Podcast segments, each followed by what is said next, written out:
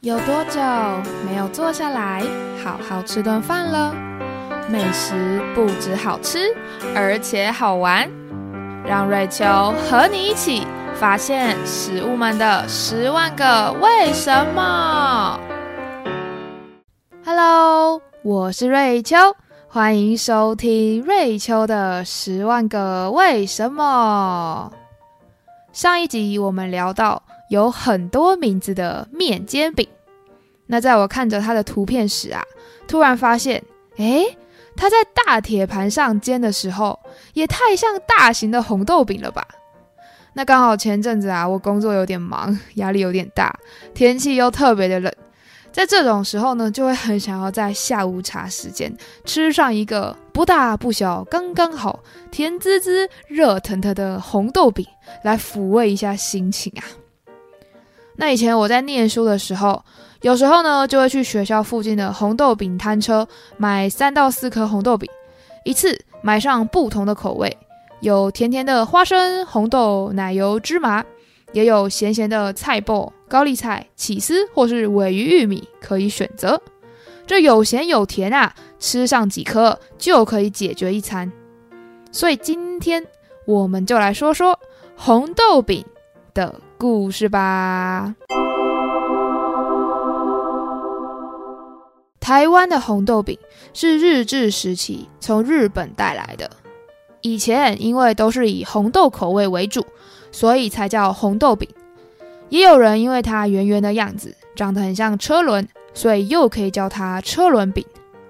如今红豆饼的口味啊，也有越来越多的变化。像是珍珠奶茶啊、芋头蛋黄、红豆抹茶、巧克力奶油之类的。那既然台湾的红豆饼是日本来的，我们接着就一起前往日本，来聊聊红豆饼在日本的来龙去脉吧。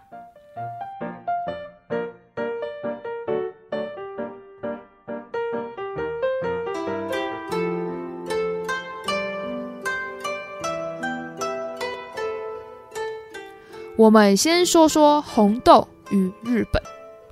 在西元前八世纪的弥生时代，日本就开始种植红豆。在静冈县的登吕遗址就有找到这种豆子。据说当时日本人相信红豆具有疗效，可以增加生命力。到后来的江户时期，人们就会在举办喜事的时候也会吃。这也就是为什么啊，有时候我们会看到日本人或是一些日剧啊、动漫里面有好事值得庆祝时，日本人就会吃红豆饭，因为红豆有好运的意思。而红豆被做成点心盛行，可以归功于奈良时期，西元七到九世纪，中国唐朝与日本文化产生交流。日本派出了遣唐使去中国学习，他们把点心文化带回日本。虽然日本一开始就有属于自己的点心，他们叫做果子 （kuwashi），不过 kuwashi 长得比较像是水果干。而中国的点心呀，主要是用面粉揉成的饼，像是大豆饼、小豆饼、煎饼、环饼、芝麻饼、锁饼，有一些饼。是面粉加水揉制后烤干，有些则是榨干的。主要是因为啊，这些干燥后的点心比较不容易受潮发霉，方便长途携带。而日本人就改良唐朝传入的点心，也发展出属于日本风味的点心。依照他们制作时的水分多寡，就分成了偏湿的生果子，例如大福、馒头、羊羹。水分中等的半生果子，像是最中；还有水分最少的干果子，例如煎饼、金平糖。而为了区分，日本人就把唐朝传来的点心叫做糖果子卡西；日本人研发改良后的点心则统称为和果子瓦嘎西。而今天的主角红豆饼啊。则是核果子分支中生果子的一种，也怪不得以前我记得家里会收到别人送来的日本点心礼盒，有时候呢就会看到包装上写着核果子，但是啊打开来却会发现，哎，怎么有时候送来的是麻薯，有时候呢这里面又是装着那种很精致啊，包着各种甜甜馅料的小馒头，有时候又是甜蜜软嫩的羊羹，又或是有时候呢会收到做的非常小巧可爱的薄脆煎饼。原来这和果子并不是特别指某种点心的名字，而是日本点心的总称啊。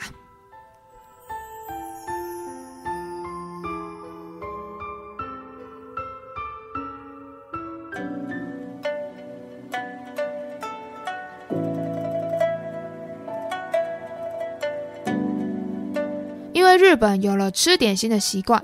我们就先来聊聊跟红豆饼有关的一种点心——馒头吧。在第二十三集讲馒头包子故事时，有提到以前中国的馒头其实是有包肉馅的。在一二四一年，从中国取经回来的圣医国师，就因为当时的日本啊推崇佛教不杀生，并没有吃肉的习惯，他就把原本包着猪肉的中国馒头。改包入了红豆馅，想说，哎，这红红的颜色啊，跟猪肉非常的像，而且红豆有吉祥的意思，所以就刚好作为代替啦。后来圣衣国师啊，把这款红豆馒头的做法传给了博多的茶屋老板，点心推出后受到了欢迎。这家店现在也以虎屋馒头的名字，在日本继续卖着各种和果子。他们家卖的馒头。长得啊就很像是台湾的红豆包子缩小版，外皮非常的洁白，不过和红豆饼的样子相比之下还是有点差异的。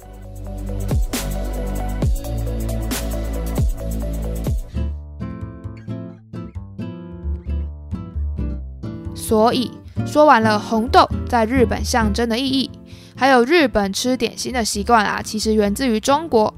还有跟红豆饼类似的红豆馒头之后，我们终于要来说说红豆饼了。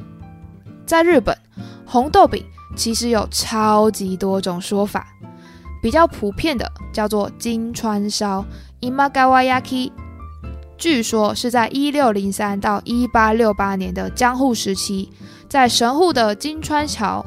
有个小贩开始贩卖用一个个圆形模具煎出来脆脆的外皮，然后包着红豆馅的点心。因为它的味道非常的香甜，又很方便用手直接拿着吃，所以路过的行人当然会忍不住买几颗热腾腾的点心来吃嘛。那金川烧也就这样诞生啦。我就不禁想到，之前有一次跟同事就外送下午茶。同事学的店家呢，是一个有卖松饼跟可颂之类的点心，还有超级多种口味的金川烧。当时我就很纳闷，诶，这金川烧是什么呢？结果一看到网络上的菜单图片，就恍然大悟啊，这不就是红豆饼吗？也太酷了吧！他们竟然用金川烧这么有趣的名字。对我当时就好奇，点了一颗花生口味的金川烧。那吃起来啊，我自己是觉得除了饼皮比较软之外，它跟台湾的红豆饼真的差不多。那我在做了这集之后才知道，哎，原来金川烧并不是那个店家老板随便取的什么文青的名字，而是指它就是来自日本的红豆饼啊。很有趣的是，台湾有红豆饼或是车轮饼的称呼，金川烧啊，依据地区，在日本。有更多的名字，例如大判烧 （Obanyaki），因为它圆圆的形状长得很像江户时期的钱币大判。那在广岛则会叫做二重烧 （Ninjuyaki），因为它在制作的过程会经历二次翻面煎烧。而在关西地区啊，则有回转烧 （Kaideyaki） 的称法，它就是形容面糊会被翻转烘焙的样子。而有些地区呢，因为金川烧的形状很像太古，再结合包着馅料和果子的名字馒头，所以也有人会把红豆饼称为太古馒头 （Taiko Manju）。而这个说法，据说台湾有些长辈因为受到日治时期影响，也会用 Taiko Manju 来称呼我们的红豆饼哦。到了明治时期。金川烧在日本银座地区越来越热卖，当时刚好面临了全民西化的明治维新时期，西方的点心，例如饼干、蛋糕传入日本。日本人又为了区分而称呼西方点心为洋果子 （yogashi）。不过金川烧的热卖呢，却让洋果子无法挤进银座的市场。当时就有句话说，在银座，只要有烤地瓜跟金川烧，洋果子啊就非常的难卖啊。可见金川烧多么热门。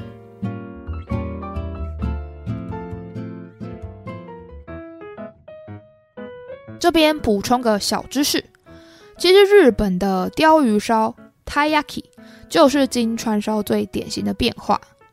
据说在明治时期，商人神户清次郎为了解决店里面金川烧卖不好的状况，就把金川烧做成鲷鱼的形状。因为鲷鱼在日本跟红豆一样，都有吉祥的意思，所以这原本啊就很吉祥的红豆金川烧，有了鲷鱼做加持，就更加吉祥如意啦。当然啦，跟很多美食一样，为了吸引更多客人，不管是日本的金川烧，或是台湾的红豆饼，如今不只有红豆，也都做出越来越多种口味喽。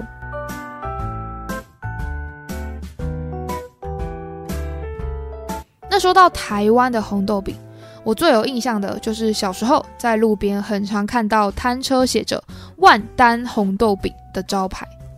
小时候啊，只知道吃，长大后开始对美食故事有兴趣了，就突然很好奇：诶，为什么一定要是万丹红豆才好吃呢？为什么我们就吃不到新竹红豆或是台中红豆呢？原来啊。日治时期，金川烧传来台湾初期，红豆都还是从日本进口的，所以卖得很贵。而在民国五零年代，屏东的万丹因为土质肥沃，尤其秋冬天日照充足，就让万丹的红豆长得特别的饱满营养，煮起来香浓松软。加上当时种植的稻米从再来米换成了蓬莱米。稻作成长期缩短，就有更多时间可以在休耕时种植红豆，让万丹红豆试种之后啊，成功的打开了知名度，还让台湾的红豆外销回日本，万丹也就跟红豆联想在一起啦。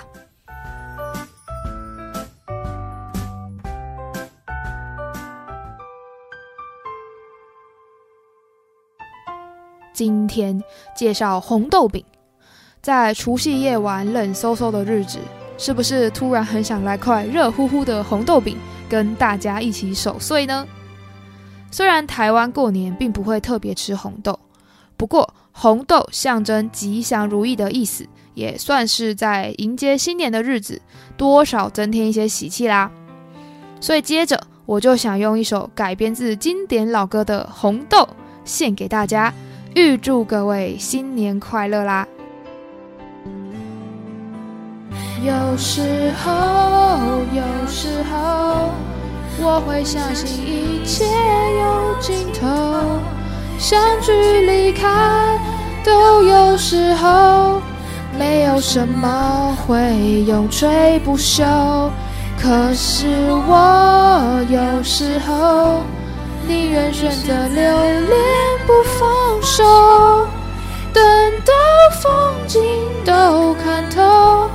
也许你会陪我看细水长流。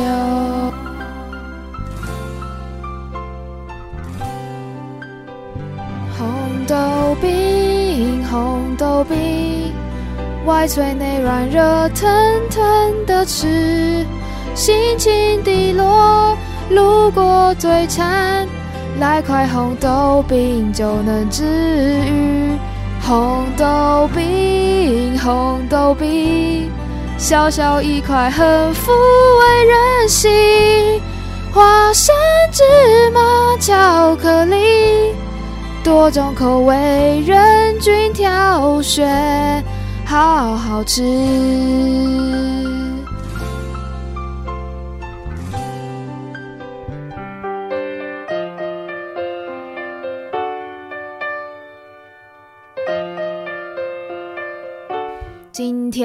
分享台湾小吃红豆饼，原来是来自日本的点心。不过日本却也是受到中华文化影响，开启吃点心的习惯，到如今变成有自己一系列的和果子文化。就是因为有这多重文化的交流，看似简单的红豆饼，在我看来一点都不简单。除了有超多的名字，ima gawaki，oban Yaki、Ninju Yaki、Kaidan Yaki、Taiko Manju 等等等，就是因为啊，它有太多口味可以选择，所以要把这种简单的点心做出每个人心中最独一无二的记忆中的滋味，其实挺困难的。不晓得大家最喜欢吃哪一家的红豆饼，又最喜欢吃什么口味的红豆饼呢？都欢迎留言告诉我。在这边，我也祝大家新年快乐，Happy New Year to you 啦！那如果喜欢我的节目，欢迎订阅我的频道，才可以收到最新通知。也可以给我五星评论或是留言，分享你们的想法，就是我做节目的最大动力。也欢迎大家可以把脸书粉砖跟 IG 瑞秋的十万个为什么都追踪起来，就可以看到可爱的插图跟红豆饼的美照，或是留言分享你们想要听什么美食故事给我啦。感谢大家的收听，我们下次见，拜拜。